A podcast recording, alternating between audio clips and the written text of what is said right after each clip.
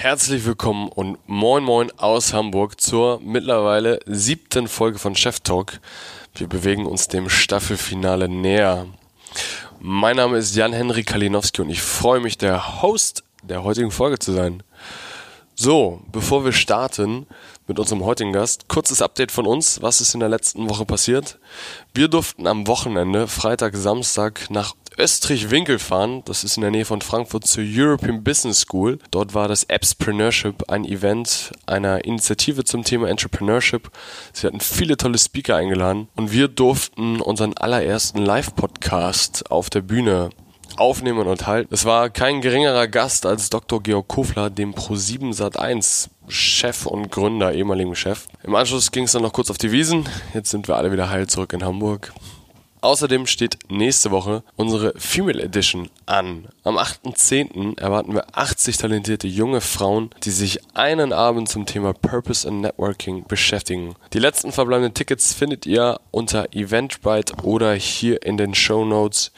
Es gibt nur noch wenige, also seid schnell, wenn ihr unbedingt dabei sein wollt. Last but not least noch eine kleine Ankündigung. Wir freuen uns über eine eine, eine weitere, ein weiteres Format, einen nächsten Schritt mit unserem Partner Red Bull. Zusammen mit planen wir ein super spannendes Format für Ende Oktober. Ich kann und darf noch nicht verraten, was es ist. Auf jeden Fall kann ich sagen, wir haben es in dieser Form noch nicht gemacht. Wird was komplett Neues sein und wir werden es zeitnah ankündigen. Wir freuen uns auf jeden Fall sehr darauf. So, kommen wir zu unserem heutigen Gast. Ich durfte mit dem Coach Sayed über seinen Lebensweg sprechen. Coach Sayed gehört zu den wohl weltweit mittlerweile bekanntesten Personal- und Krafttrainern, war schon auf fast allen Magazinen zu sehen und trainiert die absolute Sportelite. Mit Sayed haben wir wohl einen Gast gehabt, dessen, dessen Leben eigentlich eine Netflix Filmserie werden sein könnte. Es gibt wohl keinen, äh, den ich kenne, den wir kennen, auf dem das Motto vom Tellerwäscher zum Millionär so zutrifft wie auf ihn. Es ist, es ist unglaublich. Also ich will gar nicht mehr viel verraten. Viel Spaß beim Hören. Herzlich willkommen zu einer neuen Ausgabe von Chef Talk. Ich darf heute hier mit einem der wohl bekanntesten Personal Trainer Deutschlands sitzen. Er hat bereits über 150.000 Bücher verkauft, trainiert seit acht Jahren das Google Management und ist das Gesicht von großen Sportmarken wie Under Armour. Auf seinem, Erle auf seinem Weg erlebte er Messerstechereien, er war Hartz-IV-Empfänger und lieferte für 4,10 Euro Pizza aus. Herzlich willkommen, Coach Sayed. Vielen Dank für die Einladung, Henny. Es ist auf jeden Fall eine Ehre, hier zu sein. Und ja, ich habe viel zu erzählen, Leute, also hört genau zu und äh, ich nehme auch kein Blatt vor den Mund. Genau, ich glaube, deswegen, deswegen sind wir hier, deswegen, deswegen bist du bekannt. Erzähl doch mal kurz für die Leute, die dich nicht kennen, was machst du aktuell? Und dann schauen wir so ein bisschen, wie du da hingekommen bist, weil man muss sagen, alle, die dich nicht kennen, in Hamburg bist du schon, was Sport und sowas angeht, bist du eine Institution. Also bei dir, wenn du hier einen Lauf veranstaltest, dann sind da mal ein paar hundert bis tausend Leute spontan dabei und die Polizei ruft dich an und sagt, ey, Said, sag mal bitte das nächste Mal Bescheid, weil so geht das nicht. das stimmt wirklich, das stimmt und ich werde auch gleich erzählen, wie, wie das zustande gekommen ist. Ja, du, mein Leben war nicht immer einfach, aber jede Herausforderung in meinem Leben hat mich halt stärker gemacht und zu dem Menschen gemacht, der ich halt heute bin. Und ähm, ich bin in einem sozialen Brennpunkt halt im Mümmelmannsberg hier in Hamburg aufgewachsen und äh, habe halt sehr viel dort erlebt und kann halt durch diese ganzen Lebensgeschichten, die ich halt erlebt habe, auch vieles den Menschen da draußen weitergeben. Denn viele da draußen erkennen sich halt wieder in den Situationen. Vielleicht jetzt nicht als Jugendlicher oder als Kind, ähm, aber dennoch sind das so Geschichten, die halt Dinge, die du heute auch einfach anwenden kannst, wie zum Beispiel dein Umfeld.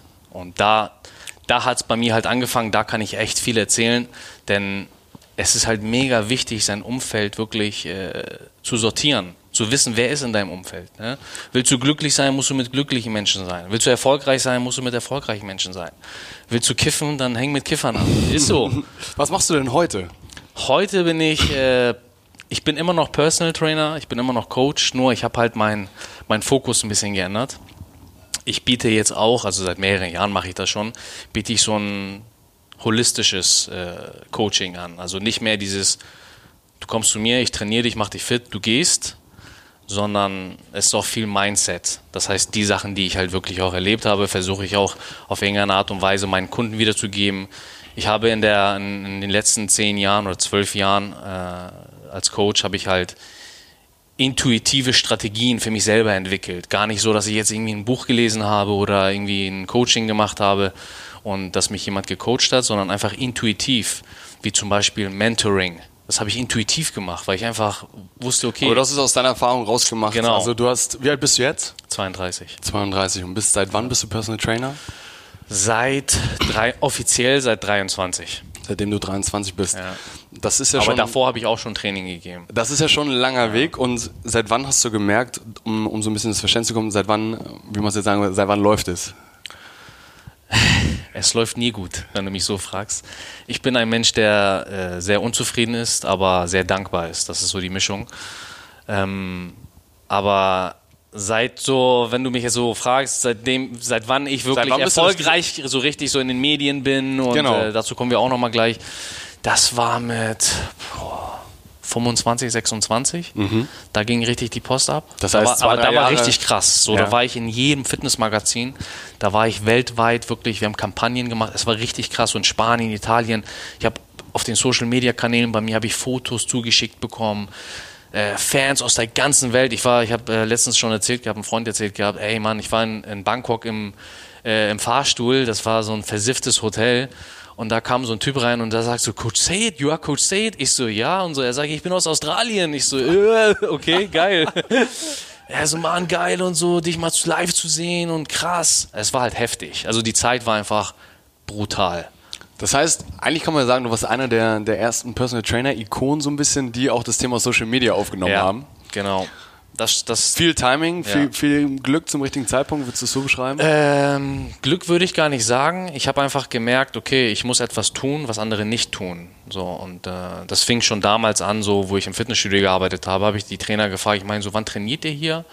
Wann, wann ist das Studio voll? Und die meinen so, ja, 18 Uhr, oh, bloß nicht da trainieren, da kannst du gar nicht trainieren. Ich so, geil, da trainiere ich, weil dann sehen mich viele Leute und Okay. wissen, was abgeht, wie man ordentlich trainiert. So, dann bin ich halt um 18 Uhr zur Primetime hingegangen, habe meine Matte hingelegt und habe den Coach rausgelassen, ne? geschrien und geschwitzt und Aber bevor du in Thailand im Hotelaufzug von dem Australier erkannt worden bist, ist ja, ich meine, 25 bis mit 23 hast du gesagt, bist du, hast du richtig mit dem Trainieren quasi angefangen. Davor ist ja jede Menge passiert. Jetzt, zehn Jahre später, sprechen wir quasi nochmal darüber. Aufgewachsen in Mümmermannsberg. Du bist Ja. Nationalität Iran. Iraner. Aber ich würde sagen schon Deutsch, weil ich bin in Deutschland geboren. So, okay. Und äh, mein, der Ursprung meiner Familie kommt aus dem Iran. Aber ich bin äh, Deutscher. So. so ne, klar, wenn ich jetzt rausgehe, die Leute sehen mich nicht als Deutscher, weil als Deutscher siehst du halt so einen Blonden mit blauen Augen, das ist ein Deutscher, so für, für die Leute. Aber heutzutage ist, ist ja auch ein äh, Afrikaner ein Deutscher. Wenn der hier geboren ist, hier aufgewachsen ist, so und das müssten die Leute da draußen auch verstehen. So, Mhm. ich sehe mich als Deutscher. Klar, mein Ursprung ist der Iran. Ne?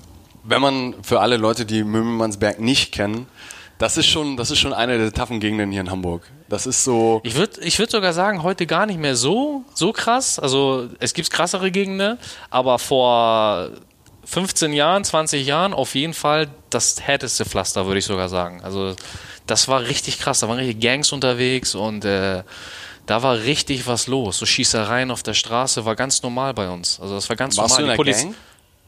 Nicht wirklich, aber fast. Ja. Aber erzähle ich gleich. Ja.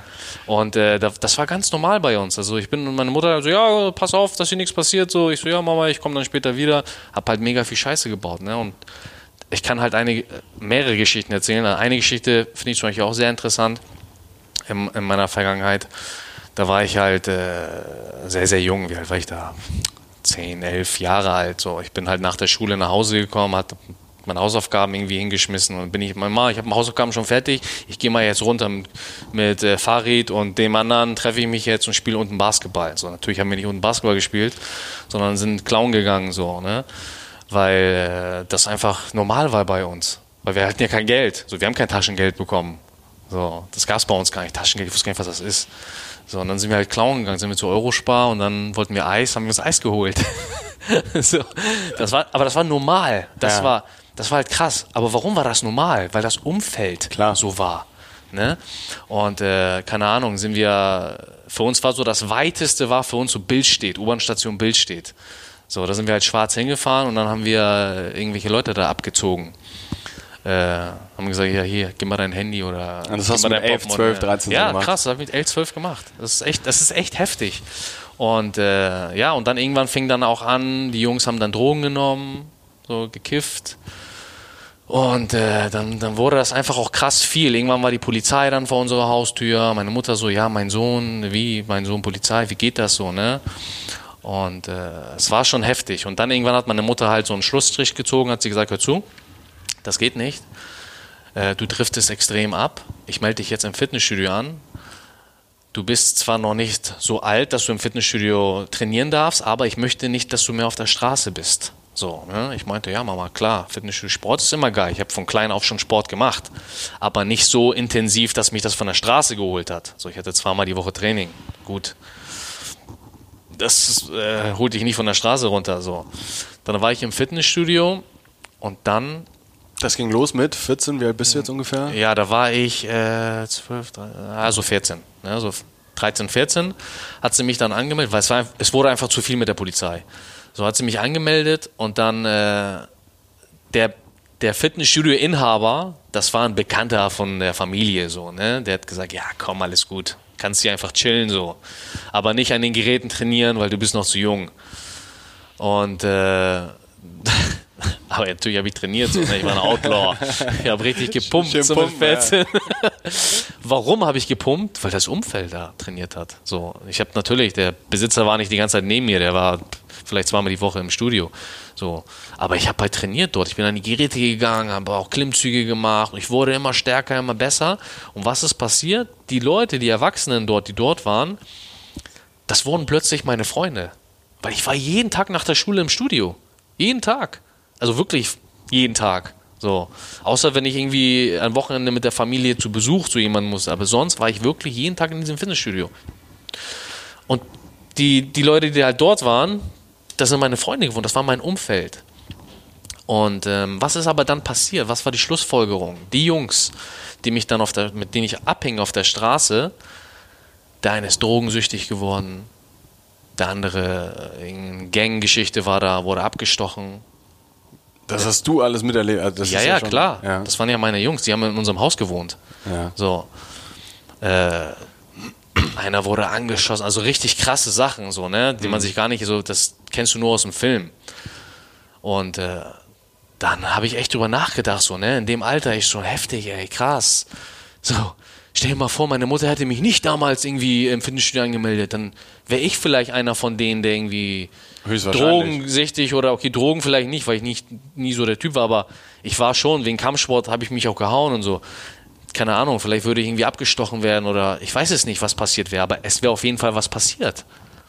Ne? Und da habe ich schon gelernt, krass, Umfeld ist, also du musst aufpassen, mit wem du abhängst. Aber das ist, also wenn du da bist, ist es ja super schwierig. Ich meine, als 13-, 14-Jähriger, ja gut, du hast, ich hat, du, hast, ja nie wirklich so die Chance, wo, wo du geboren Genau. bist oder mit was für Leuten du umgibst. Du kannst ja nicht sagen, ich will jetzt mit den Akademikern mich umgeben oder Nee, sowas. äh, ich wusste gar nicht, was das ist. So. So, ne?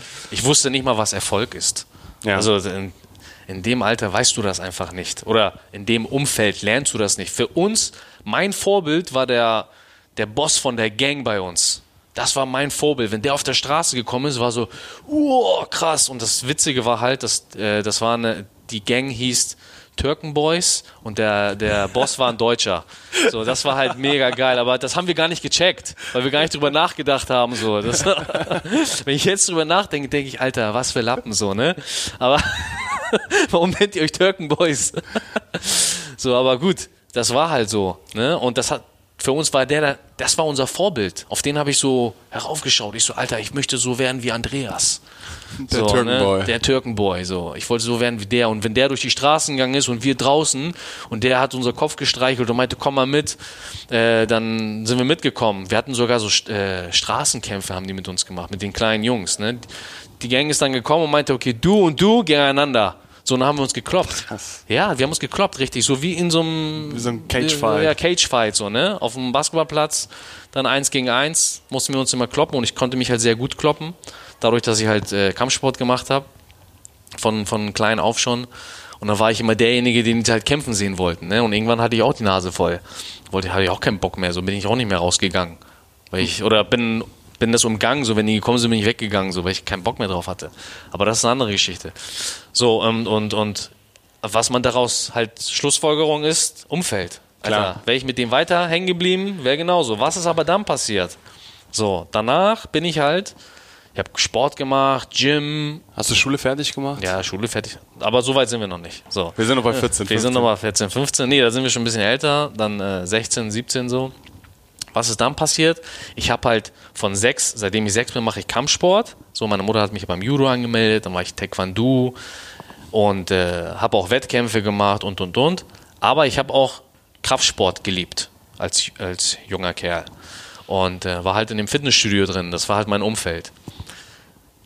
Dennoch sind die Kampfsportler in dem Studio auf mich immer aufmerksam geworden, weil die gesagt haben, geil, Alter, der Typ macht, der, der ist so jung und macht äh, Krafttraining und macht Kampfsport, geil. So, und dann bin ich bei denen so hängen geblieben. Ich war so, das waren so meine Crew. Das waren aber alles Typen, die waren 25, 30.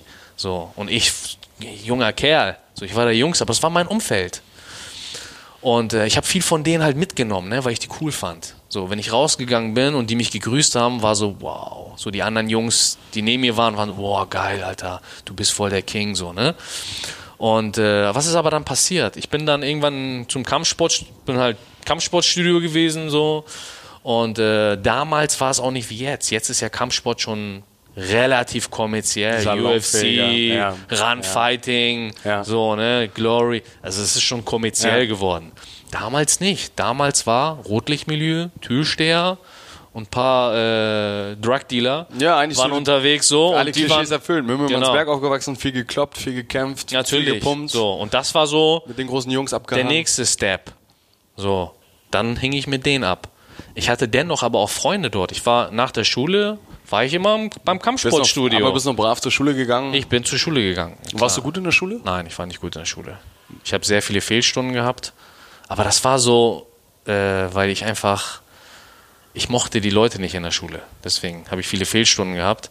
Und ich war auch nicht gut in der Schule. Ich war immer so Dreier-, Vierer-Bereich. Okay. Ne? Also mein Durchschnitt war immer so drei oder vier. Ne? So, ich war jetzt außer im Sport, da habe ich immer eine Eins gehabt.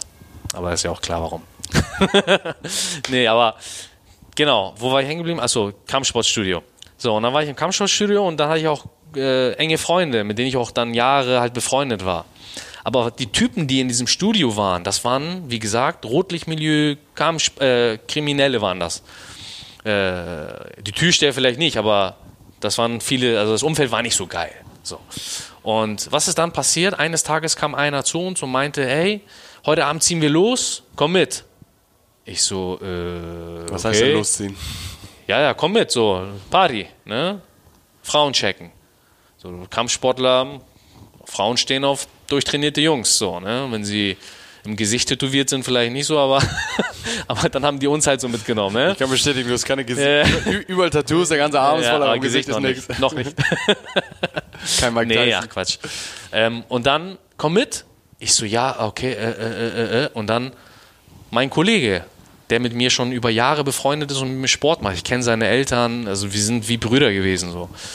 Er meinte, äh, und der kommt von einer richtig geilen Familie, ne? Also seine Mutter und sein Vater wirklich 1A Menschen. Ich liebe die. Und ich habe jetzt keinen Kontakt mehr, aber damals habe ich die geliebt. Das war äh, so Ja. wie meine eigene Mutter und wie mein eigener Vater. Und er meinte, ey Diggi, komm, Alter, wir gehen, komm, komm mit. Ich so, Alter, hör zu, ähm, nein, Mann. Warum habe ich nein, Mann gesagt? Weil ich wusste, Umfeld. Mhm. Ich habe mir das schon irgendwie unterbewusst, war das drin, wegen der vorigen Da kommt Geschichten. was. Da kommt irgendwas. Ich meinte, bist du sicher? Willst du auch mit? Äh, nein, Mann, da passiert nichts. Wir waren schon oft los und dies und das, obwohl das gar nicht stimmt. Das war das erste Mal, dass er mitgegangen ist. Er wollte einfach das gut reden. Ist mit. Ich versuche die Geschichte kurz zu machen. Am Ende der Beifahrer, den er ist gefahren, der Beifahrer, den er nicht kannte, die saßen zu viert oder zu fünft im Auto. Du bist nicht mitgegangen. Ich bin nicht mitgegangen. Okay. Das ist die Geschichte, die danach, die habe ich ja mitbekommen. Die sind unterwegs gewesen auf der, auf der, auf so einer Hauptstraße und dann haben die ein Auto gesehen, haben das Auto angehalten. Der Beifahrer, den er nicht kannte, er kannte den Typen nicht. Er kannte vielleicht zwei Leute die vom Gym, die da drin waren, die anderen kannte er nicht. Beifahrer ist ausgestiegen, zu dem Auto, was die angehalten haben, Tür auf, zwei Schüsse, einmal in den Kopf und einmal äh, ins Herz. Der Typ natürlich sofort tot. Der Typ, der, der geschossen hat, eingestiegen und meinte zu meinem Kollegen halt, fahr los. Ganz entspannt, als ob nichts los wäre so. Er ist losgefahren und ähm, ja, und dann Verfolgungsjagd, ne? Verfolgungsjagd äh, und dann haben die die festgenommen. Er hat vier Jahre bekommen ohne Bewährung. Ohne Bewährung? Ohne Bewährung. Ja, Mord, ne? Klar. So, und äh, ohne Bewährung. Sein Leben war kaputt. Was hat das mit dir gemacht? Also, so Ja, bei mir war so, das- das Alter, erlebt ich ja kriege jetzt keiner. Gänsehaut, guck mal, ich kriege Gänsehaut, so, Ja. wenn ich drüber nachdenke, ist heftig. Ja. So, und dann, äh, als ich ihn besucht habe, der hat geheult, ne? Der meinte, Alter, ich, hab, ich kannte den Typen noch nicht mal. Ich wollte doch nur feiern gehen.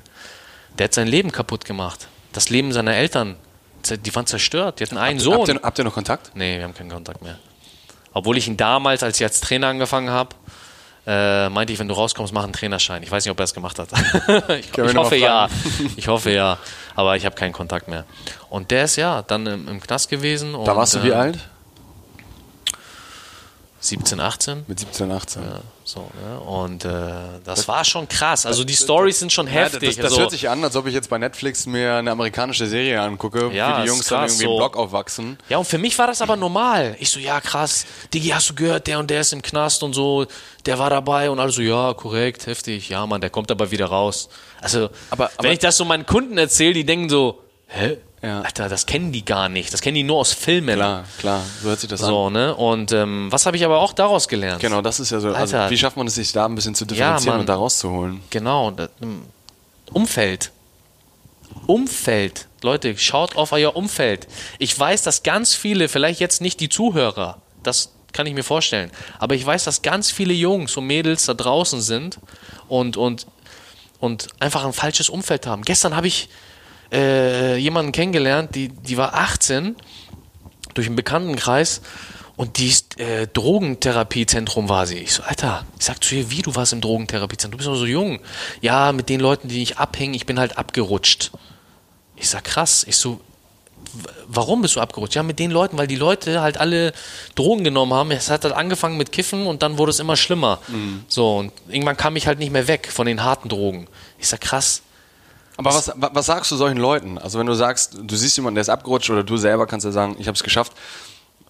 Das kannst du auf alle Lebensbereiche ziehen. Ja. Wie schaffe ich es, mich da rauszuziehen? Und ich brauche ja irgendwie ein Ziel auch so ein bisschen. Ich brauche ja irgendeine Perspektive für mich. Wenn es nicht mehr Andreas von den Türkenboys ist, Ja, vielleicht irgendeine andere. Ja, ich habe, um ehrlich zu sein, in der Zeit habe ich nicht so viel drüber nachgedacht. Ich war nicht so, ich hatte keine Perspektive. Ne? Mit 17, 18 war ich so derbe perspektivlos. Ich wusste gar nicht, was ich mache.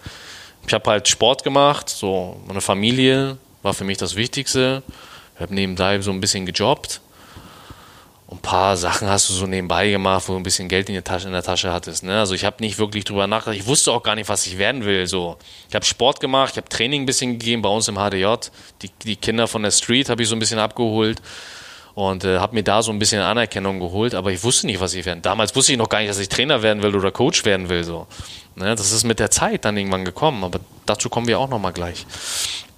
Und ähm, ja, Kampfsport-Gym auf jeden Fall, daraus habe ich halt gelernt, achte auf dein Umfeld und äh, entscheide immer bewusst und Nein zu sagen, kann dich manchmal weiterbringen in deinem Leben. Ne? Nicht immer Ja sagen. Auf jeden Fall. So, ne? Und weil ich, ich, ich kann mir vorstellen, es sind Leute da draußen, die wollen halt dann nicht der, der Spielverderber sein, die wollen halt nicht derjenige sein, der dann die Spaßbremse ist und sagen, ja, okay, ich mach mit. So, das ist so dieses typische. Gruppenzwang. Ne, so Gruppenzwang, Umfeld, deine Freunde, die kiffen. Komm, zieh doch noch mal. So, oder nimm doch noch mal. Oder komm, wir hauen den Typen auf die Fresse, der hat mich schief angeguckt. Und dann bist du dabei. Alter, wie oft war ich auf dem Kiez und dann plötzlich sehe ich eine Faustflick und sehe, das ist ein Kollege von mir, dann klar helfe ich ihm, das ist mein Freund. So, plötzlich war, war ich in der Schlägerei mit drin, so Polizei hat uns festgenommen und dann, äh, scheiße.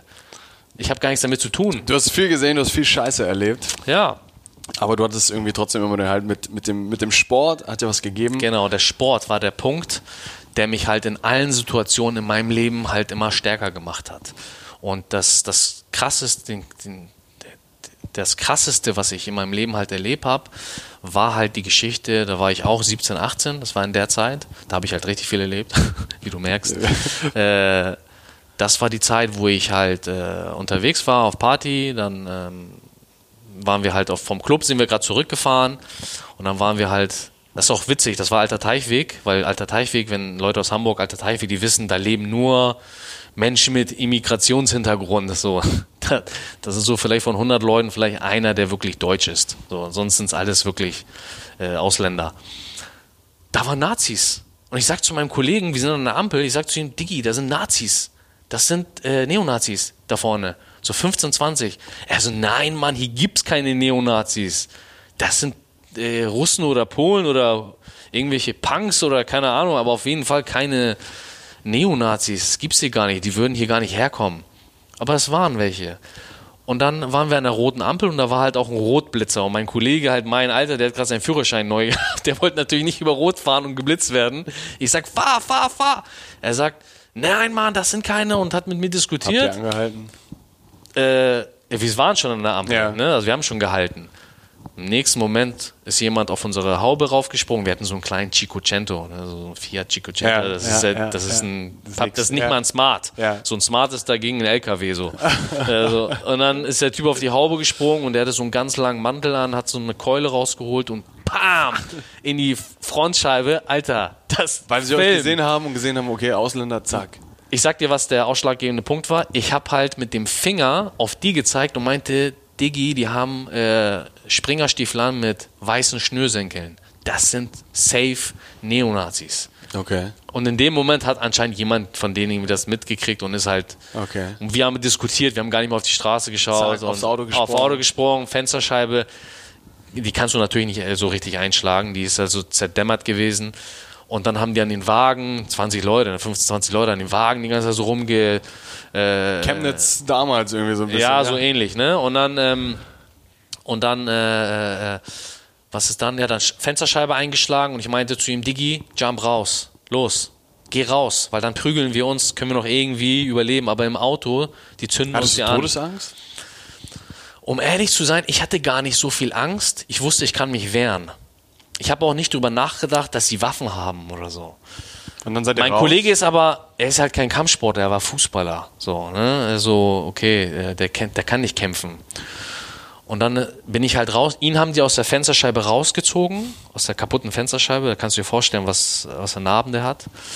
Und ähm, ich bin halt raus, hab halt Doppeldeckung und hab halt direkt von oben von dem Typen die Keule hinten auf den Kopf gekriegt und bin halt direkt gefallen und haben die auf mich eingetreten. Aber ich wusste, durch Kampfsport, Doppeldeckung, dein Gesicht muss gedeckt sein. Dann kann dir eigentlich nichts passieren, weil du hast so viele Muskeln an deinem Körper, da kann nicht viel passieren. So, auch wenn die auf dich raufhauen, außer wenn die auf dich einstechen. Dann vielleicht. Äh, dann klar, dann nicht vielleicht, sondern dann klar, dann bist du äh, weg. Und äh, dann habe ich mir einen Fuß gepackt, habe den Typen runtergezogen, habe ihn ausgenockt auf dem Boden. Also Ground and Pound Und, sozusagen. und dann ging es so Stück für Und Stück, dann, hast du dich nein, nein, nein, Armee sowas nicht. von Das, das wäre geil, wenn es so wäre. Das wäre geil, wenn es so wäre. Ich bin aber aufgestanden und dann war es so ein Gerangel. Okay. So habe ich vielleicht noch einen Typen irgendwie mit der Faust erwischt. So äh, kann mich aber auch jetzt nicht mehr so dran erinnern. Auf jeden Fall war es so ein Gerangel und in diesem Gerangel habe ich dann einen, ist jemand von der Seite gekommen, die habe ich gar nicht gesehen. Von der Seite gekommen, hat mir ein Messer in die Schulter gestochen. So. Und du merkst das aber nicht. Du merkst nicht, dass du einen Stich bekommen hast. Das ist also Voller Adrenalin. voller Adrenalin und du merkst es einfach nicht so, ne? Ich habe es nicht gemerkt und der hat dann das Messer rausgezogen. Äh, ich habe das nicht gecheckt. Ich hab, war immer noch in diesem Gerangel. So, ich habe halt gemerkt, krass, ich kann meinen Arm nicht mehr bewegen. Es war irgendwie so wie so eine Zerrung. Du kannst halt deinen Arm nicht mehr so richtig bewegen. So ähnlich hat sich das angefühlt, ja. Ich glaube, jeder fässt jetzt gerade so ein bisschen an seine Schulter und stellt sich vor, dass er da eine Zerrung hat. Ja, und dann, äh, und dann äh, kam schon, der, ich denke mal, das war der gleiche Typ, habe ich einen Stich in meinen Hals hier reingekriegt. Ne? Das sieht man jetzt gar nicht, das habe ich rüber Übertätowiert. Übertätowiert. Habe ich auch übertätowiert. Aber so ein bisschen sieht man noch. Ja, auf jeden Fall. Äh, Stich in den Hals bekommen und das habe ich aber gemerkt. Das, Das habe ich gemerkt. das ist keine weil- Zerrung mehr. Ja, das war halt äh, keine Zerrung mehr. Das habe ich gemerkt und das war halt krass. Wie seid ihr rausgekommen aus der Situation? Also Äh, kurz warte, warte, warte, quasi? warte, die Geschichte geht nicht zu Ende. Ich versuche gerade so ein bisschen noch äh, dramatischer das zu machen. Nein. nee, es war, also jetzt lache lach ich darüber, aber damals war es nicht zum Lachen so, ne? Äh, und dann habe ich, der hat das Messer in meinem Hals stecken gelassen, so. So heftig. Also ich habe das Messer selber rausgezogen und da, ich habe das nicht gecheckt. Dann ist, ich habe richtig viel Blut verloren, also richtig heftig. Die haben dann aber von mir abgelassen. Da sind aber noch zwei bei mir geblieben. Der eine hat ein Teppichmesser und hat mir das Teppichmesser komplett in meinem Gesicht durchgezogen und ich habe hier eine komplette Narbe. Mein, meine Backe, meine linke, ja, meine, genau. meine linke Backe war komplett auf. Also die war komplett auf.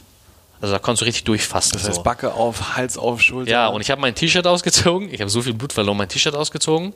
Habe das um meinem Hals, weil hier habe ich am meisten Blut verloren. Hals umwickelt. Das hört sich wie so ein Film an, aber, das, echt, aber das ging so schnell.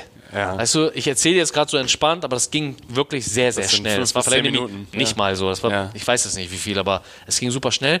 Hab gesehen, boah, krass, die stechen auf meinen Freund an auf dem Boden. Aber dadurch, dass ich so viel Adrenalin hatte, bin ich zu ihm gelaufen. Ich bin nicht weggelaufen. Ich glaube, jeder andere Mensch wäre weggelaufen. Ich bin zu ihm gelaufen, habe den Typen einen Frontkick gegeben, der auf ihn eingesticht hat. Und dann sind die alle, alle abgehauen. Ich habe meinen Kollegen hochgenommen. Und ob ihr es glaubt oder nicht, ich bin locker noch ein paar hundert Meter mit ihm gelaufen zur Tankstelle und dann bin ich umgekippt. Und dann war schwarz. Und dann Krankenwagen. Und dann bist du im Krankenhaus genau. aufgewacht. Nee, im Krankenhaus nicht, im Krankenwagen. Ja im Krankenwagen aufgewacht und da meinte ich nur, nicht mein Gesicht zu nähen. Das war der erste Satz, den ich gesagt habe. Weil ich wollte nicht so eine krasse Scarface-Narbe im Gesicht haben. Und äh, da meinte der Typ, ja, wie, äh, das muss genäht werden und so. Ich so, nein, nicht nähen. So, und dann meinte er, okay, dann müssen wir das zukleben. Ich sehe, ja, klebe es zu. Meinte er, ja, da musst du regelmäßig austauschen und das muss halt dann wieder zusammenwachsen, so. Und äh, meinte ich, ja, alles klar. Und an dem Abend äh, waren wir halt, also mein, ich war, wir waren halt auf der Intensivstation und ähm, es war halt krass. Mein Kollege querschnittsgelähmt, der hat 32 Messerstiche bekommen. Die Geschichte war halt e-, echt krass. War, ne? durch die Aber, Medien damals? Nee, das ist halt heftig. Ne? Es ging nicht durch die Medien. Aber ich war auch gar nicht, ich wusste, also heute würde ich sagen, okay, ich habe einen Kontakt bei der Mopo. Ich ja. rufe jetzt erstmal an und erzähle dir mal was. So, die Polizei kam zu spät. Krankenwagen kamen echt so, okay. so, die haben sich sogar bei uns entschuldigt. Und das Krasseste fand ich aber, ey, scheiß mal auf alles. Das Krasseste war, es sind Leute an uns vorbeigefahren. Und haben nichts gemacht. Und haben nichts gemacht. Das fand ich am heftigsten. Alter, wenn ich sehe, da ist jemand, der wird gerade von 20 Leuten verprügelt, rufe ich entweder die Polizei, wenn ich nicht helfen kann, ja. oder ich halt an und hub und schrei und halt, halte andere Leute an und versuch denen zu helfen und fahre auch nicht weiter. Das, das fand ich richtig krass. Ja, die Sache war dann halt natürlich, unsere ganzen Jungs haben das mitbekommen. An dem Abend sind dann halt los mit, äh, also wollten die Typen finden, aber hast niemanden gefunden. Die Polizei meinte, willst du Anzeige machen? Ich so, was bringt das denn? Wem, wem soll ich hier anzeigen? Die sind auch schon über alle Berge. Keine Anzeige gemacht und so. Ja, das Krasse war dann halt an, an musste ich halt irgendwann dann in den nächsten Tagen nach Hause. Mir ging es dann besser, ne? ja. relativ schnell gut und äh, musste dann nach Hause. Und meine Mutter äh, war natürlich. Ja, klar. Was, was denkst du, wie meine Mutter reagiert hat? Sie war sauer auf dich. Nee, meine Mutter war richtig, also, also wenn ich heute darüber nachdenke, war, das war, glaube ich, die witzigste Aktion. Die, also es war für mich so derbe witzig, wenn ich darüber nachdenke. Ich kam rein, ich hatte so Kapuze auf, mein halbes Gesicht halt, ich war bandagiert, halbes Gesicht zugeklebt und äh, sie so, willst, willst, du mich verarschen? So auf Persisch, ne? Willst du mich verarschen? Schämst du dich nicht? Hast du keinen Respekt vor deiner Mutter, dass du so mit Kapuze hierher kommst? Du bist ein paar Tage weg gewesen, wo warst du? ich so, ja, Mama, ist was Schlimmes passiert und so, wir wurden angegriffen, ja, selber schuld, wenn du auf Party gehst und dies und das. Und dann habe ich halt meine ja. Kapuze runtergemacht und sie so, okay, ja, ist egal, sie ist positiv, du lebst noch und äh, mach das Beste draus. Wahnsinn. Heftig, ne? Meine Mutter war so Gottfaser auf Positive Thinking. Positive Vibes. So. Was, was sagst du, also jetzt mit 32, das passt gerade ganz gut. Welche waren die drei wichtigsten Personen in deinem Leben? Deine Mutter? Also auf jeden Fall, ich will gar nicht sagen, dass es drei waren, es waren vielleicht sogar vier. Also meine Mutter auf jeden Fall, so die inspiriert mich heute noch, weil sie halt was Krasses durchgemacht hat und zwei Kinder in einem Land, wo sie nicht herkommt, keine, niemanden kennt. Äh, äh also ich, mein Bruder und ich sind jetzt keine schlechten Jungs. Ich meine, ich habe was aus mir gemacht und mein Bruder macht auch gerade was aus sich. Super Junge. So, ne? Er hat natürlich auch ein gutes Vorbild. So. Ich versuche ihm natürlich viel mitzugeben. so. Ähm, aber er macht wirklich was aus seinem Leben und er lernt aus den Fehlern, die ich gemacht habe. Meine Mutter auf jeden Fall. Ähm, meine Frau, Stefania, die kennen auch viele, die mich kennen, kennen sie auch, so natürlich. Ähm, Stefania Lou auf Instagram, check sie ab. die ist auf jeden Fall auch eine, eine, wichtige Person in meinem Leben und damals gewesen und heute natürlich immer noch. Ähm, Conny Hasselbach, der Geschäftsführer oder der Inhaber Schrägstrich von der Kaifu Lodge, von dem Fitnessstudio hier in Hamburg, größtes Fitnessstudio hier in Hamburg. Der auf jeden Fall einer meiner ersten Mentoren, auch wenn er es nicht wusste, habe ich ihn klar gemacht. Erzähle ich auch gleich, wie. Und ähm, Philipp Walter. Philipp Walter war nicht so Mentoring, aber er war so eine krasse Inspiration für mich. Philipp Walter ist der, ähm, der hat mich zu Under Armour gebracht. Okay. Also das ist so der Head of Marketing ja. äh, Dach UA. Also war. Jetzt, jetzt ja. macht er was anderes, aber der war damals so Richtig. Heute immer noch befreundet. Also mit allen, mit meiner Mutter und Stefan natürlich, aber mit, äh, an, mit den anderen beiden bin ich auch noch heute noch befreundet. Und ähm, gebe denen sogar manchmal was mit aus meinen Lebenserfahrungen. Das wollen wir heute auch machen. Und also ich glaube, wir haben, wir haben jetzt diese Zeitspanne von 6 bis 17 war, ich glaube, darüber könntest du wirklich eine Serie drehen. Ja. Lass uns mal, lass uns mal quasi jetzt im Schnelldurchlauf, wenn das geht, von, von 17 bis 23. Henny, ich hab's dir gesagt. Ja, ich hab's ja, dir gesagt. Wenn ich anfange, höre ich nicht auf. Was ich habe noch 20 andere Geschichten. Wenn ihr hören wollt, sagt Bescheid. Da machen wir noch ein paar Folgen draus. Was ist in der Zeit kurz passiert? Also, wie hast du es geschafft, für dich zu also, fokussieren, zu genau. konzentrieren? Okay, ich, ich versuche es mal jetzt äh, echt kurz zu machen. Ich bin irgendwann habe ich halt gemerkt, so, okay, krass, ich habe irgendwie gar keine Perspektive, ich habe alles scheiße gesehen, alles negativ gesehen. Mein Umfeld war aber auch dementsprechend. Ich war mit Jungs unterwegs, die waren einfach so alle, ja, okay, ich lebe jetzt so vor mich hin und äh, keine Ahnung, ich mache jetzt nichts. So, wir melden uns alle in der Uni an und äh, weil wir Fachhochschulreife gemacht haben, Hast du dich in der äh, haben wir uns einfach alle an der HW angemeldet und gut ist so. Also warst du Student so ein bisschen BAföG. so, das war so unsere Perspektive, aber wir sind nie hingegangen, ne? Ähm, was ich natürlich nicht empfehle. Geht hin und macht was aus eurem Leben. Aber ich, ich sage auch eine Sache, Studium alleine oder Ausbildung alleine bringt es nicht. Du musst einfach diesen Hustler-Modus in dir haben, um wirklich erfolgreich zu werden. Aber den kriegst du auch nicht von heute auf morgen. Nee. Ihr seid in die Uni gegangen, da hattet ihr noch nicht so den Hustler-Modus, da genau. ging es eher darum, BAföG zu bekommen. Hast du Uni durchgezogen? Nein, ich wurde direkt... Äh, Nach dem ersten Semester? Genau, ich raus. war dann weg. So. Und dann äh, war natürlich krass, ich habe halt gar keine Perspektive mehr gesehen, auch nicht mehr so wie die anderen Jungs. Einige von denen haben durchgezogen, äh, aber die waren auch nicht so cool mit mir. Ne? Die anderen, genauso wie ich, perspektivlos, rumgegammelt, keine Ahnung, wie machen wir Geld. Irgendwann meinte einer zu mir, Diggi, lass mal irgendwie, ich kenne den und den, lass mal was ticken. Keine Drogen, aber andere Sachen. Äh, ich kenne noch den, wir können bei dem im Puff arbeiten, kriegen am Abend irgendwie 200 Euro so als Wirtschafter und achten nur drauf, dass irgendwie die, die Prostituierten da irgendwie äh, die, die Freier da aufstellen. Zuhälter. Ja, Zuhälter nicht, aber, ne, aber als Wirtschafter nennt okay, man das. Okay. Ne, du bist oben in diesem Raum und achtest drauf, Sicherheitsdienst. Okay. Ne, so. Dann habe ich als Türsteher noch nebenbei gearbeitet und, ähm, und bei, bei Sixt habe ich noch Autos gewaschen. Und dann halt auch bei, äh, äh bei, bei Crazy Croc. Bei Crazy so, Croc. Die Geschichte kennt, glaube ich, kennen viele. für 4,10 Euro. Für 4,10 Euro, 10, genau. Für 4,10 Euro. Damals meinte der Typ, ja, okay, willst, willst du hier arbeiten? Ähm, das, das, ist auch krass, das muss ich auch nochmal erwähnen. Der meinte zu mir, willst du hier, willst du hier arbeiten? Ich meinte, ja, meinte, du brauchst ein Auto. Ich so, keine Kohle und so. Dann bin ich halt zu meinem Onkel, hat er mir ein Auto sozusagen geliehen, habe ich ihn dann irgendwann zurückgegeben.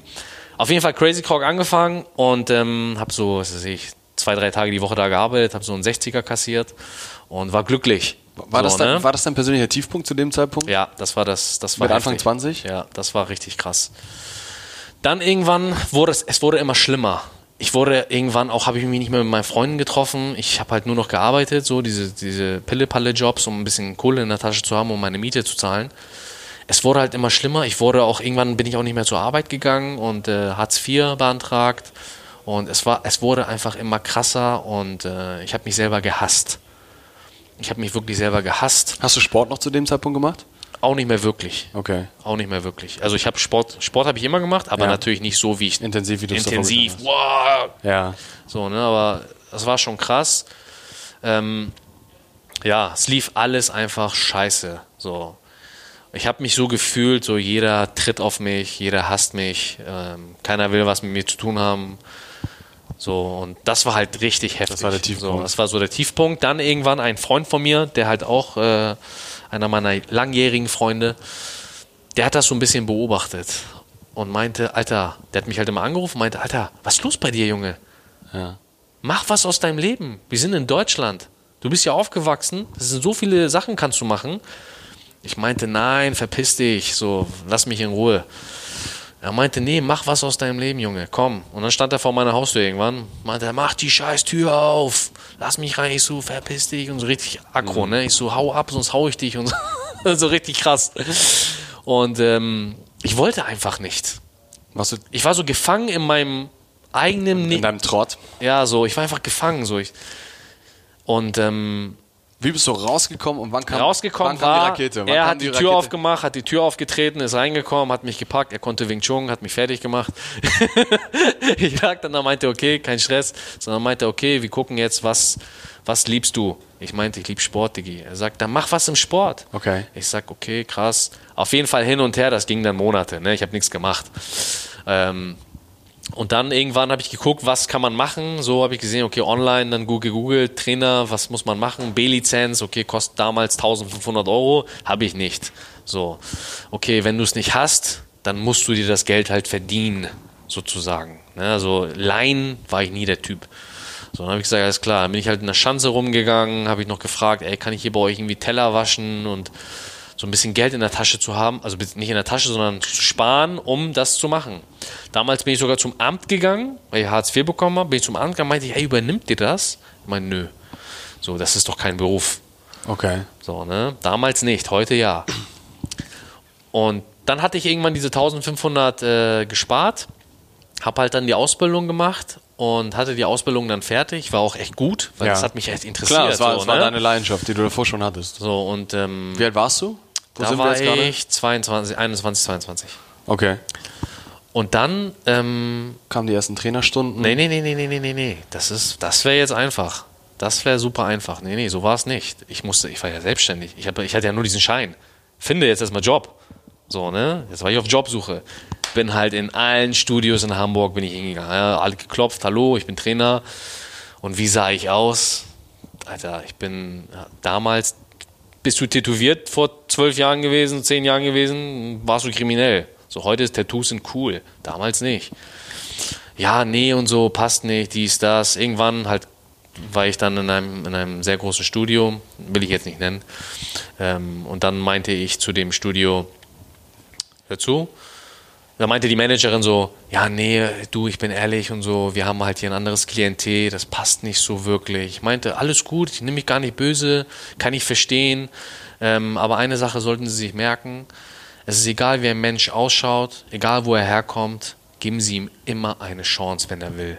So, geben Sie eine Chance. Eine Chance musst du jedem Menschen geben, egal wie er aussieht, egal wo er herkommt. Weil sie wissen nicht, was in diesem Menschen steckt, was für ein Potenzial in diesem Menschen steckt. Alter, und die so, uah, okay, sie kann gar nicht Nein sagen.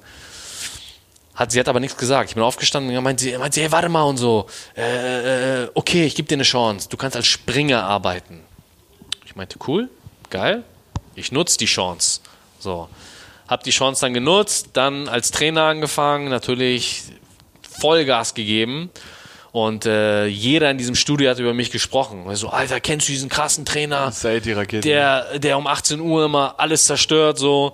Und dann kamen schon die ersten PT-Anfragen, weil die gesehen haben, was ich kann. Und das musst du mitnehmen jetzt, lieber Zuhörer. Zeig den Leuten, was du kannst. Versteck es nicht. Warte nicht drauf. Warte nicht auf deinen Erfolg. Hole dir deinen Erfolg. So, und das habe ich verstanden. Ich muss mir meinen Erfolg holen. Ich muss anders sein. Ich habe mir die Trainer hier angeguckt, alle Schlaftabletten, Gerätetrainer, ich nicht, ich komme aus dem Kampfsport, ich zerstöre die Wand. So mit dieser Energie, ich gehe durch die Wand. Mit dieser Energie und alle, die hinter mir kommen, kommen mit, weil ich bin der Treiber. So, diese Einstellung, dieses Feuer hatte ich in mir, habe ich heute immer noch in mir. Und dann PT-Anfrage. Ich so, okay, krass. Habe ich aber sofort gecheckt. Okay, PT, habe ich so die Trainer gefragt, Personal wie viel nimmt Training. ihr? Genau, Ja. äh, Personal Training. Was nimmt ihr? Und die so, ja, so 60 Euro. Und dann habe ich einen kennengelernt, so, das war der krasseste Trainer dort. Der meint so, ja, 150. Ich so, ja, warum nimmt der denn 60? Er so, ja, pff, der checkt das Business nicht. Ich so, okay, hab nur diesen Satz mitgenommen. Der, der Kunde dann mit ihm telefoniert. Ich so, hör zu, 170 Euro. er so, was? Er so, das ist richtig teuer. Ich so, Alter, willst du Ferrari fahren oder willst du Fiat fahren? Ich bin Ferrari. Er so, okay, krass. Ich kann mir Ferrari auch leisten. Ich habe ein Ferrari in der Garage. Ich so, korrekt. Erster Kunde, ich habe aus dem Typen, ja, aber jetzt kommt, ich habe aus dem Typen die ultimative Maschine gemacht. Also wirklich, der ist mit Gewichtsweste im Studio rumgelaufen. Das kann die gar nicht. Ich dachte, das ist irgendwie so ein Anzug oder so. Der, ich habe den wirklich zerstört im Training. Der ist aber immer fitter geworden dadurch, dass wir immer Gas gegeben haben. Ich hatte sogar einen Mülleimer immer, immer bei meinem Coaching dabei und ein großes Handtuch, wenn die kotzen mussten. Das ist kein Scherz. Das ist kein Scherz. So krass. Also es war so hart, aber die Leute haben drüber gesprochen. Klar, du hattest die Aufmerksamkeit, du hast ihn fit gemacht, du hattest deine ersten Referenzkunden. Genau. Und dann, dann ist die Maschine Coach Sales ins Laufen gekommen. Genau. Die Leute sind dir gefolgt. Genau. Und dann hatte ich halt PT-Anfragen Was, was nimmst du jetzt, PT, die Stunde? 400. 400 die Stunde. Das heißt, wenn ich jetzt eine Stunde mit dir trainieren will, Genau, 400. mache ich nicht. Eine Stunde mache ich nicht. Mache mal jetzt, mache ich so. Ich habe jetzt auch nicht mehr so viele Kunden, äh, weil ich einfach gelernt habe, das Leben ist kein Sprint. Ich mache ja auch andere Sachen. Ja. Bin ja auch Unternehmer. Genau. Äh, und ähm, ja, aber da, damals habe ich halt richtig Gas gegeben und damals war so, ich hatte 33 Kunden die Woche und äh, habe halt richtig. Nonstop 24-7 Ja. trainiert, Leute fit Aber gemacht. ich muss auch dazu sagen, Henny, das Leben ist kein, kein Sprint. Das Leben ist ein Marathon, wo du mal schnell läufst und mal locker läufst. Du bleibst immer in Bewegung, damit dir nicht die Puste ausgeht. Das habe ich aber nicht verstanden, weil mir es auch niemand gesagt hat. Ich habe von morgens bis abends gearbeitet, irgendwann mit vier und, nee, wie, alt war ich da? Vier- 26, 25, 26, einen Burnout bekommen. Hattest du, weil du Ja, so viel gearbeitet ja, ich hast. habe echt heftig gearbeitet. Ne? Ja. Und, und Personal Training ist ja auch nicht nur dieses Training geben, du hörst ja auch in der Zeit die Probleme deiner Kunden Klar, du an. bist Personal das nimmst Coach. du mit. So, und ich habe so viele Kunden die Woche gehabt. Ich habe zwar gutes Geld verdient, aber Geld ist ja nicht alles. So, meine Vision war ja was ganz anderes. Meine Vision war, Aber hattest du da schon eine Vision ich hatte da eine Vision. Als ich als Trainer angefangen habe, habe ich eine Vision. Und die Vision war, ich will der beste Personal Trainer Hamburg sein. Nein, nein, nein, das war nicht meine Vision. Ähm, das, das wollte ich nie werden. Also bin ich auch gar nicht so. Da will ich auch gar nicht sagen, dass ich ein bester Personal Trainer bin. Es gibt's bestimmt. Was war denn die Vision? Meine Vision war, ich wollte so viele Menschen wie möglich inspirieren und motivieren, auch Menschen, die mich nicht kennen und noch nie gesehen haben. Aber wie kannst du diese Vision entwickeln, wenn du da vorher Ich selber ich so wollte das einfach. Du warst ja selber an einem Tiefpunkt. Ja, ja, ich wollte es einfach. Ich weiß es nicht warum, aber ich, als ich als Trainer dort in diesem Studio angefangen habe und habe gemerkt, krass, wie diese Leute auf mich abgehen, auf mein Training, auf, mein, auf meine Energie, auf meine Aura abgehen, wollte ich einfach, dass noch mehr Menschen das bekommen. Okay. So. Und ähm, damals habe ich dann angefangen, Hamburg. Äh, Nee, das Fitnessstudio war so mein Ziel. Jeder in diesem Fitnessstudio sollte mich kennen. Irgendwann kannte mich jeder. Dann habe ich gesagt, Hamburg. Irgendwann sollte mich Deutschland. jeder. Deutschland. Global. Europa, weltweit. Und jetzt- so. Und das habe ich aber auch geschafft. Du hast es geschafft. Ich hab's geschafft. Du hast es anfangs schon gesagt, du hattest weltweite Kampagnen, du wurdest in Thailand im Hotel erkannt. Da kam so langsam der Ruhm, wahrscheinlich Burnout, krasse Story. Also Genau, war Burnout, wahrscheinlich, ja. bist da aber wieder rausgekommen. Danach bin ich, äh, ja, danach bin ich auch wieder rausgekommen und ähm, dann drei Jahre später habe ich einen Schlaganfall bekommen. Mit 29. 29. Ein Schlaganfall. Ja, Schlaganfall, das war heftig. Ja, das war aber auch wieder Prioritäten setzen im Leben. Ich habe mich zu sehr, ich habe mein Business gehabt, ich habe alles lief. Ich war der, einer der gehyptesten Trainer hier in Deutschland. So, ich war unter Vertrag bei den, den größten Marken, also einer der größten Marken auf der Welt. Ich war einfach krass gehypt. So, ich war auf dem Cover, mehrfach auf dem Cover von einer der größten Fitness-Zeitschriften der Welt. Ich war überall. Ich war sogar in den kommerziellen Zeitschriften als Promi-Trainer, Star-Trainer, äh, alles Mögliche. So, ich habe auch Promis trainiert. Jeder wollte ja bei mir trainieren, so, ne? Und äh, es war einfach, ich war richtig gehypt, aber ich habe falsche Prioritäten gesetzt. Ich habe Leute kennengelernt, die auch cool waren, aber ich habe denen immer Gefallen getan. Der wollte zum Beispiel, ich, ich hab, war erfolgreich, ich habe auch Kohle gehabt, so, ne? Habe ich heute immer noch, Leute. Aber, aber dann habe ich Geld verliehen, so, habe ich Geld verliehen, so, dann habe ich dem ein bisschen Geld verliehen, dann habe ich dem eine Wohnung besorgt, so, und die haben Scheiße gebaut. Das ist auf mich zurückgekommen. So, unterbewusst. Da musste ich den anrufen, ey Digga, wann gibst Da du denn meine Dinge Kollege? Und da warst du gerade aus dem Burnout wieder raus eigentlich. Ja, da war ich schon aus dem Burnout Ja. raus, ne? Und dann war ich auf dem Weg äh, äh, nach Düsseldorf, da wollte eine große Automarke mich für eine Kampagne haben. Dann auf dem Weg zurück, hat auch alles geklappt. Auf dem Weg zurück habe ich dann den, wurde mir, äh, habe ich verschwommen gesehen und habe so Stiche in der Brust gehabt. Ich dachte erstmal, ich habe einen Herzinfarkt. Und ähm, da meinte ich zu meiner Frau, ey, also meine jetzige Frau, damals war sie noch meine Freundin, meinte ich, ey Stefania, ich, geh- ich steige jetzt hier aus, ich halte jetzt einfach auf der Autobahn an, auf dem Standstreifen und habe mich auf diese Wiese da, da gibt es doch immer diese Wiese, Ja, mich auf die Wiese hingelegt, mir geht's nicht so gut, aber ruft jetzt keinen Krankenwagen, alles gut, ich komme gleich wieder. So und ich hab, mir fiel auch das Sprechen sehr schwer. Ähm, das sind ja so diese Anzeichen Genau. vom Schlaganfall. Und äh, ich habe sehr kurzatmig geatmet und ich dachte aber, ich kriege einen Herzinfarkt. So, und dann äh, habe ich halt versucht, diese Atmung wiederherzustellen, was aber sehr gut war im Nachhinein. Ich habe mich auf meine Atmung konzentriert, habe wieder Sauerstoff bekommen. So.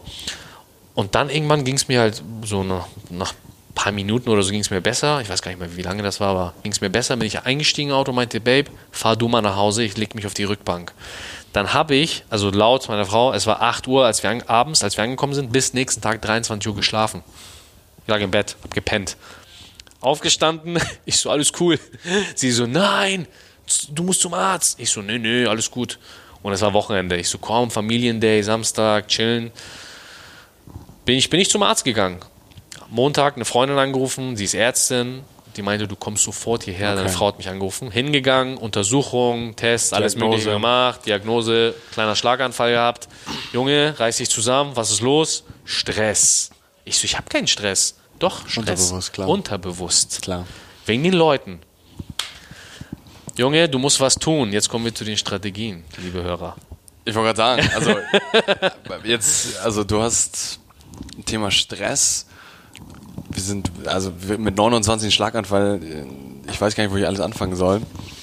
Das Thema ist ja jetzt auch, Sayed, was können zum einen andere Leute daraus lernen? Welche Fehler sollen sie nicht machen, ist ja ein großes Thema.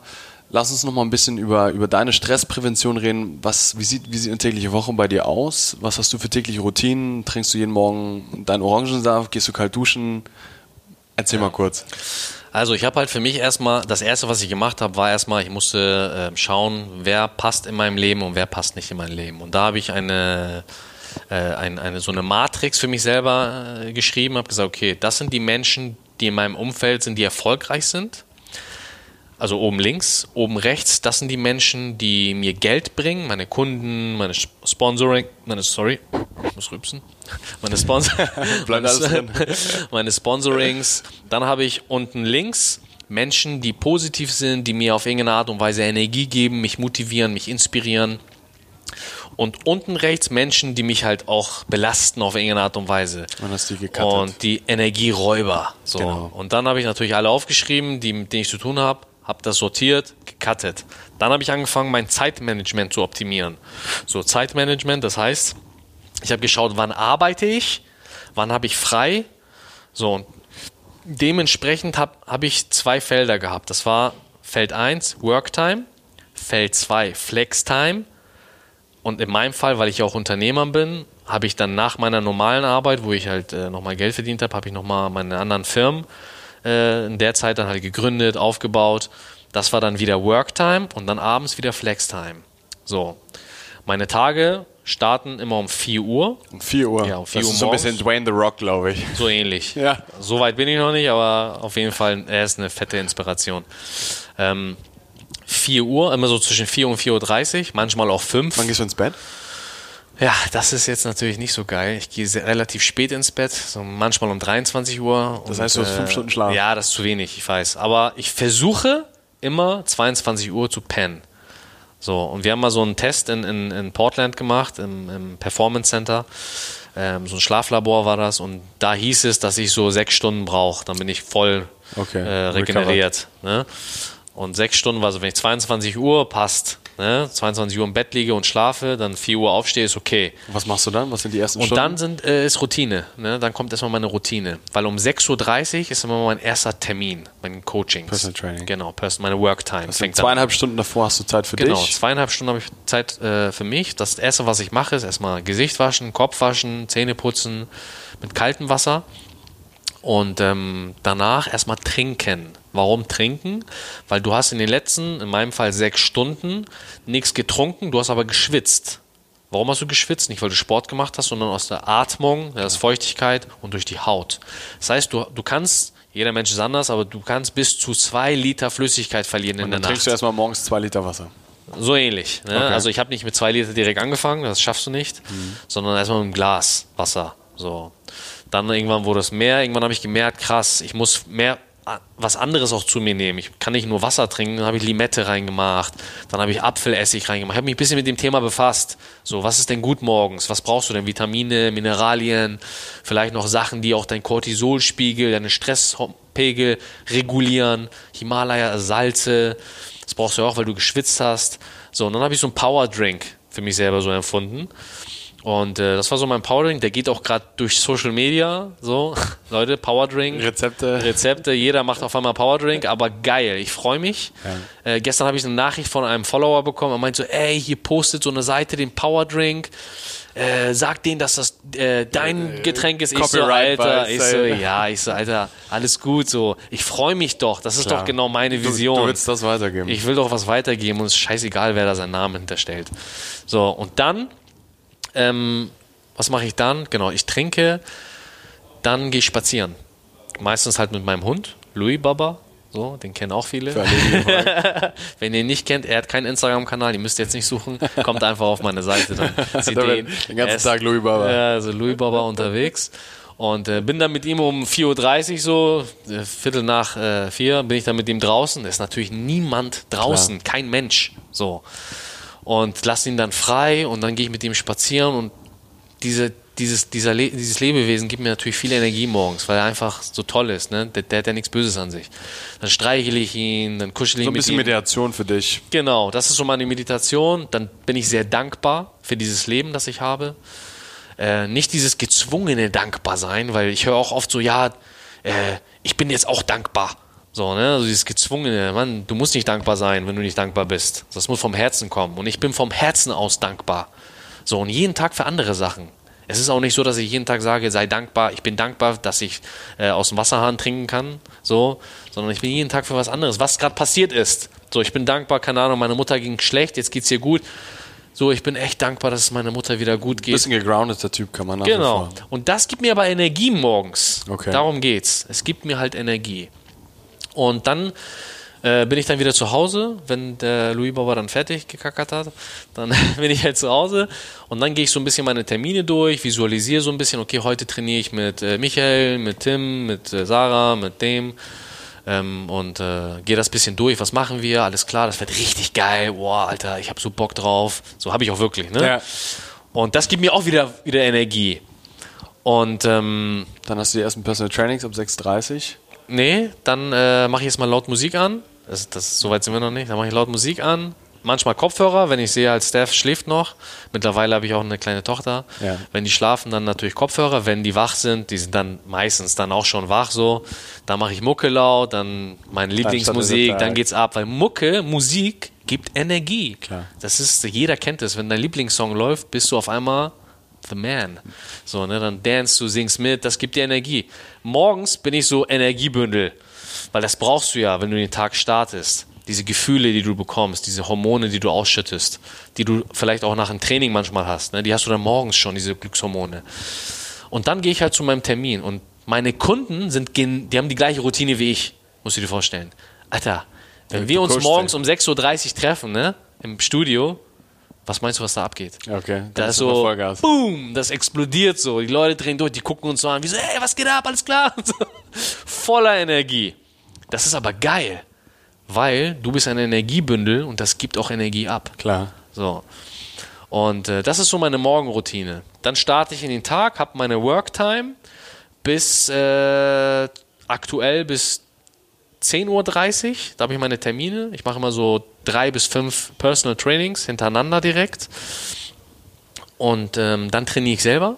Also mittags trainiere ich immer selber. Dann esse ich. Dann kommt schon meine Flex-Time. So, mein Training ist noch nicht in meiner Flex-Time mit drin. Das ist so, Okay. das gehört noch dazu. Äh, äh, das gehört nicht dazu. Mein Training ist mein Training, das ist so eine Routine, die habe ich halt immer drin. So, aber dann kommt die erste Flex-Time. Was mache ich in der ersten Flex-Time? In der ersten Flex-Time rufe ich jeden Tag aus dieser Liste einen erfolgreichen Menschen an. Von oder deiner Matrix, die oben, Genau, die, links genau rechts darauf zurückzukommen. Ich habe ja diese Matrix Genau. aufgebaut. Das heißt, in den ersten äh, Stunden bin ich halt mit den Kapitalbringern, die mir Geld bringen, habe ich drin. Ja. Und dann kommt ja die erste Flex-Time. Hast du diese Matrix hergezogen? Aus irgendeinem Buch? Hat Nö, das, das? äh, habe ich einfach so intuitiv. Okay, hast du für dich so Oder herausgefunden? Vielleicht gibt es irgendwie sowas, aber Hätte ja sein können, dass Ich du hab irgendwie selber Buch gelesen so- hast, aber hast Nee. gesehen für dich, das ist es. äh, ich äh, versuche jede, jeden Monat ein Buch zu lesen.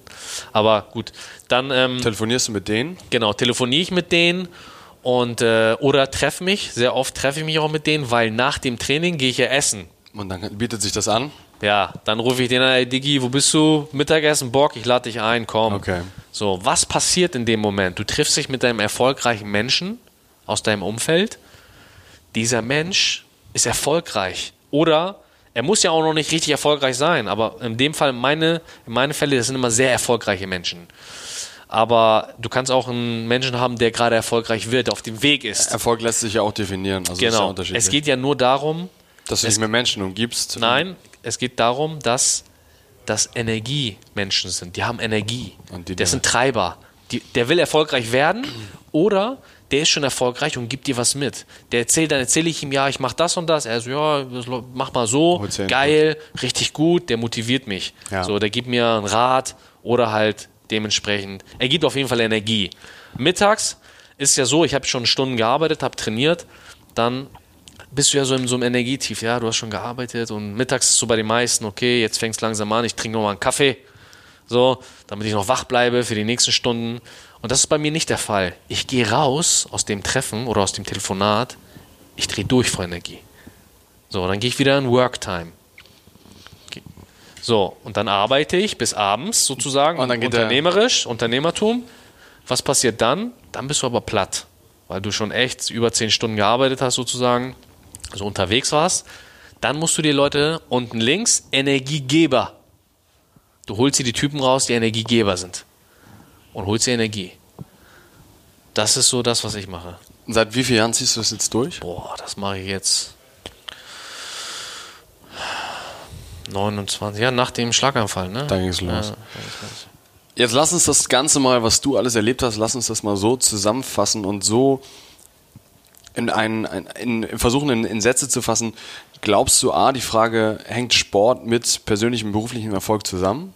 ja. Sollte, glaub, also ist, ist ja deine These, kann ich dir jeder, jetzt schon sagen, ja. jeder muss Sport Die Frage machen? brauchst du gar nicht aussprechen.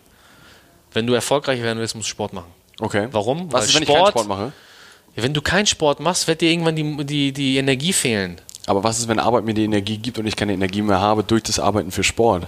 Ja, sehe ich anders. Ich sehe es anders. Du musst Sport machen, weil Sport bringt dir halt sehr vieles auch bei. Aber Disziplin, Ehrgeiz, es gibt dir Glückshormone, es gibt dir Energie. Viele denken, Sport nimmt Energie. Sport nimmt keine Energie. Es hängt natürlich auch immer davon ab, was du machst. Ne? Okay, andersrum, wenn ich, wenn ich dich provozieren will, fängt Ernährung vor Sport an oder fange ich erst mit Sport an und dann kommt Erst die Ernährung dazu? Sport.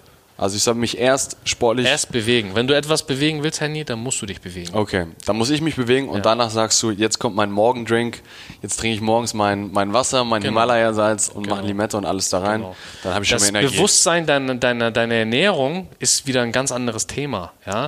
Das heißt, in den Momenten, ich habe es letztens meinem Bruder erzählt, weil ähm, der macht auch sehr viel, der Student, arbeitet nebenbei bei Deswegen Airbus. hol mal so ein paar Lifehacks raus. Also so kurze, genau, kleine der Tipps, arbeitet, was kann ich Der machen? arbeitet nebenbei bei Airbus und kommt ab und zu so in Stresssituationen, hat ein Startup, das und dies und das, ist in Stresssituationen. Was macht er? Er geht Fastfood essen. Was Okay. passiert, wenn du Fastfood isst? Das raubt dir Energie. Okay. Blutzuckerspiegel schwankt, Kein Fastfood. kein Fastfood. Rational, klar gesehen, aber Genau. Ernährung ist Benzin für deinen Motor. Das darfst du nicht vergessen. Kippst du in deinen Motor. Scheiß Gib, gib mir mal Benzin zwei, drei Müll. Meals am Tag, wo, ich, wo du sagst, ist Gemüse. Mikronährstoffe. Okay. Trink einen Smoothie. Okay. Ein Smoothie pro Tag, dein Leben wird auf jeden Fall besser. Okay. Und bitte kein äh, Früchtesmoothie. Okay. Gemüsesmoothie. Wel- Welche drei Bücher sollte ich deiner Meinung nach lesen? Was glaubst du, was, was kann mich inspirieren? Boah, Bücher. Hast du drei Lieblingsbücher? Also auf jeden Fall das No Excuses von Coach Sayed. Ja. Das ist sehr gut. No Excuses 2. Ja. Und, Du bringst jetzt ein neues äh, Buch raus, ne? Genau, ich, ja, ich bringe ein neues Buch raus. Kommt am... Ähm, Mitte Dezember, Mitte Anfang Dezember. Dezember. Mitte Dezember veröffentlichen wir das. Ähm, und das wird echt krass. Da erzähle ich halt so ein bisschen über, über, über meine Lebensgeschichte und was ich daraus, äh, also das, was ich heute erzählt habe, ist auch mit drin. Und halt diese ganzen Strategien, int, äh, intuitive Strategien, die ich entwickelt habe und die meine Kunden jetzt über die Jahre einfach weitergebracht haben, die mich weitergebracht haben. Und, Also für alle, die noch tiefer ga- einsteigen wollen, als und dieses Gespräch Gar heute. nicht so komplex geschrieben, ne, sondern so, dass jeder das anwenden kann. Ja. Weil ich bin auch nicht so ein äh, komplexer Typ, der jetzt irgendwie äh, Professor, Doktor. Nee, genau. Also Also ich glaub, so, ich bin super. von der, von der Street, hab's geschafft, erfolgreich zu werden. So, ich, äh, mir geht's gut. Ja. So, ne? Mir geht's wirklich richtig gut. Ich habe alles erreicht, was ich in meinem Leben erreichen wollte. Ja. Habe ich erreicht. Und alles, was ich noch erreichen will, erreiche ich auch. Ja. Weil ich weiß, ich werde es erreichen mit diesem Mindset. Und das will ich den Leuten da draußen mitgeben. Genau, das ist ja das Interessante. Wie schaffen Ja. das die anderen? Wie schaffe ich das mit Anfang, Mitte 20? Genau. Wie schaffe ich es, mich zu orientieren? Wie suche ich mir Leute? Was für Bücher soll ich lesen? Wie soll ich mich sportlich betätigen? Was bedeutet Ernährung für mich?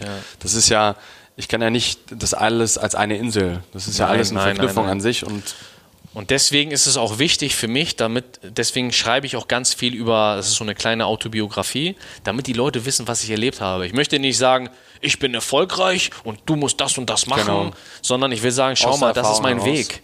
Das ist mein Weg, den ich gegangen bin und den ich heute immer noch gehe. Und daraus habe ich das äh, gelernt und das gebe ich dir mit an die Hand. So, und das machst du jetzt, Kollege. Du, du bist Mutmacher, also du, du hast Energie. Man merkt es jetzt hier, man, der, der Hörer hört es auch. Du hast Bock, du willst Leute voranbringen und vorantreiben.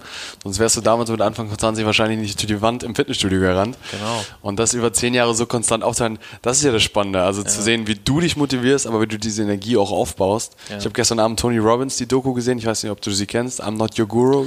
Habe ich noch nicht gesehen, aber Kann ich dir äh, empfehlen, weil sein der, Buch der, der hat ja auch dieses Pensum und der muss ja auch immer dieses Energielevel.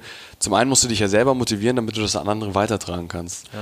Und wie schaffe ich es, jeden Morgen aufzustehen und sagen, alles klar, ich ziehe dieses Studium durch oder ich finde meine Leidenschaft oder ich gehe zum Sport. Das ist ja, das ist ja ein irre langer, disziplinierter Prozess, den du da auch gehen musst. Ja, äh, guck mal, eine Sache muss ich auch sagen. Du hast gerade das Wort Disziplin gesagt. Disziplin hört man auch oft, habe ich auch schon oft erwähnt. Du musst diszipliniert sein, wenn du keine Disziplin hast, dann erreichst du nichts. Nein. Ich habe in den letzten Jahren einfach gelernt, dass Disziplin ist klar der Startschuss. Du musst einmal diszipliniert sein, um etwas anzufangen. Ja, fang es an. Obwohl noch nicht mal. Du musst Routinen haben. Heute sind diese Routinen und Gewohnheiten, diese bewusste Entscheidung, die Create du triffst, habit, ja. das ist das, was dich erfolgreich macht. Ja. Schau dir die Routine von, von Mark Zuckerberg an. Guck dir Bill Gates Routine an. Guck dir Arnold Schwarzenegger Routine an. Die, wird, die ist ähnlich wie meine. So, also das ist, die haben alle Routinen. Das ist kein Hexenwerk. Nein, es Das ist kann kein Hexenwerk. Mein Schaffst Bruder es. macht das so. Ja. Der ist Anfang 20 und der ist äh, in, in, in, seinem, in, in seinem Umfeld ist er so, wow, Ja. krass. Ist er der Andreas der Türkenboy? Er ist so der Andreas der Türkenboys. So. Er ist Das er bei ist- Airbus. Ja, so ist bei Airbus so.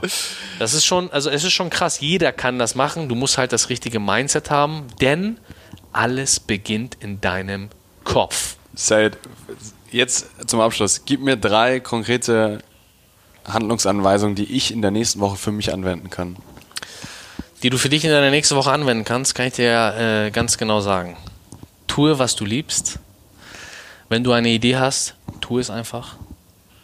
Mach es auf deine Art. Das sind so drei Sachen. Ich habe eigentlich zehn Sachen, das sind so Erfolgsregeln von mir, aber drei sind gut. Mach es. Und wie mache ich die in der nächsten Woche? Das ist ja sehr allgemein. Wenn du, eine, wenn du eine Idee hast, setz sie um. Okay. Schaff dir Zeit. Schaff dir Zeit. Du hast Zeit. Wenn jemand zu mir sagt, ich habe keine Zeit, dann ist es nicht wichtig genug. Mhm. Wenn er sagt, ich habe keine Zeit für Sport, dann ist es nicht wichtig genug. Wenn, er, wenn du sagst, du hast keine Zeit für dein Business, dann, lieber Henny, ist es auch nicht wichtig genug für dich. Da hast du recht. Abschließende Frage. Ich glaube, wir wissen jetzt, wie. Ich glaube, de, dein Leben. Ich glaube, wir sollten wirklich nochmal mit Netflix sprechen. Also Ich, ich, ich glaube, glaub, die Kontakte hast du. Ich glaube, wir sollten uns nochmal ernsthaft überlegen, ob wir darüber eine Serie drehen. Das Ja. Buch ist ja schon mal gut, aber das Ganze visuell nochmal vor Augen zu haben, solltest du dir merken. das ist ja mal unsere abschließende Frage. Welche drei Personen empfiehlst du uns für diesen Podcast? Wer glaubst du ist super inspirierend? Wer kann uns was mitgeben? Also, wenn ich euch auf jeden Fall Philipp Walter. So, der ist auch, äh, ich glaube, in den nächsten Wochen ist er sogar hier. Den kann ich sogar vielleicht klar machen für dich. Aber ich will nichts versprechen. Äh, Cornelius Hasselbach. Das ist der Ex-Inhaber der Kaifu Lodge. Inhaber will ich gar nicht sagen, der Geschäftsführer oder, Teilhaber. Und ähm, warum? Warum soll man Weil der einfach eine krasse, ist einfach ein krasser Typ. Der hat ein, äh, eine Hirnblutung gehabt und ist nach der Hirnblutung durch Sport im Krankenhaus wirklich, ist, hat er Zirkeltraining selber gemacht und hat sich wieder selber fit gemacht und hat jetzt äh, noch ein Fitnessstudio gegründet und er ist ein richtig krasser Typ. Okay. Er ist einfach ein krasser Typ und das mit 60. Ja. Ne, mit 60. Ja. Das ist einfach eine Maschine, der Typ. Ich liebe ihn. Äh, er auf jeden Fall. Und wem noch? Zayn Majid. er sitzt hier neben uns. Nee, aber du, das sind so die zwei. Und meine Frau. Meine Frau ist auch sehr inspirierend auf ihre Art und Weise für Frauen. Weil sie ist so Coach Sayed als Frau. Ja. So, und die ist auch echt cool. Also das, was sie auch erlebt, sie hat auch sehr viel erlebt. Mhm. Und ähm, die Geschichte von ihr ist auch echt geil, weil, weil die Geschichte spiegelt ganz viel von, von anderen die das auch selber erlebt Ja. haben. Es gibt viele, die haben Angst zu gründen oder selbstständig zu werden, die sind unzufrieden mit ihrem Job und trauen sich nicht, die haben Angst. Und Steph, Stefania erklärt euch, wie sie es geschafft hat, Okay. wie sie diese, diese Schritte dorthin in die Selbstständigkeit geschafft hat und wie sie jetzt äh, zu den erfolgreichsten Frauen, die ich selber persönlich kenne, gehört. Coach, vielen Dank für deine Zeit. Ich bin mir sicher, das eine, was wir vielleicht nochmal machen sollten, für alle, die jetzt zuhören, könnten wir nochmal einbauen. Lass uns noch mal ein Gruppentraining oder laufen gehen. Wir- Maschine, ma- immer, machen- egal wo, egal wann. So, ihr habt es gehört, wir haben jetzt hier live und Wir machen mal ein exklusives Cheftraining mit Coach Sayed. Auf jeden Fall. Finde ich sehr geil. Ähm, ich glaube, wir werden dich in Zukunft auch noch auf den Events bei uns mal häufiger sehen. Du warst auch schon mal bei uns zu Gast als, als Teilnehmer. Vielen Dank für deine Zeit. Vielen Dank für deine Dank. Tipps. Wir wünschen dir weiterhin viel Erfolg mit dem Buch. Das ist super, super spannend. Ich glaube, du kannst noch fünf Bücher schreiben und du kannst immer noch zwei Netflix-Serien daraus drehen. Geil. Also, Sayed, danke dir. Ich freue mich. Vielen Dank. Danke auch, liebe Zuhörer. Wir sehen uns. So, das war die Folge mit Coach Sayed. Es hatte etwas Überlänge, wie ihr mitbekommen habt, aber es ist, es ist unglaublich von, von, von der Geschichte des damals 13-Jährigen zum heute mit Anfang 30, was, was Sayed schon alles erlebt hat. Wir werden natürlich, wie angekündigt im Podcast, die, das, das, das Workout mit ihm zusammen machen. Wir werden es, sobald es einen Termin gibt, euch natürlich mitteilen. Ihr könnt euch dann sicherlich kostenlos registrieren und ihm auch nochmal persönliche Fragen stellen, egal ob es zum Thema Gesundheit oder Persönlichkeitsentwicklung ist. Er ist da sehr, sehr offen für und freut sich, wenn wir da gemeinsam in Zukunft noch viele Dinge machen und veranstalten können. Das war's mit der siebten Folge. Ich freue mich, wenn wir uns nächste Woche zur letzten der ersten Staffel, der achten Folge hören. Vielleicht habt ihr den einen oder anderen Tipp ja schon gehört aus den letzten Folgen, wer es sein wird. Also macht's gut, habt eine tolle Woche und bis dann.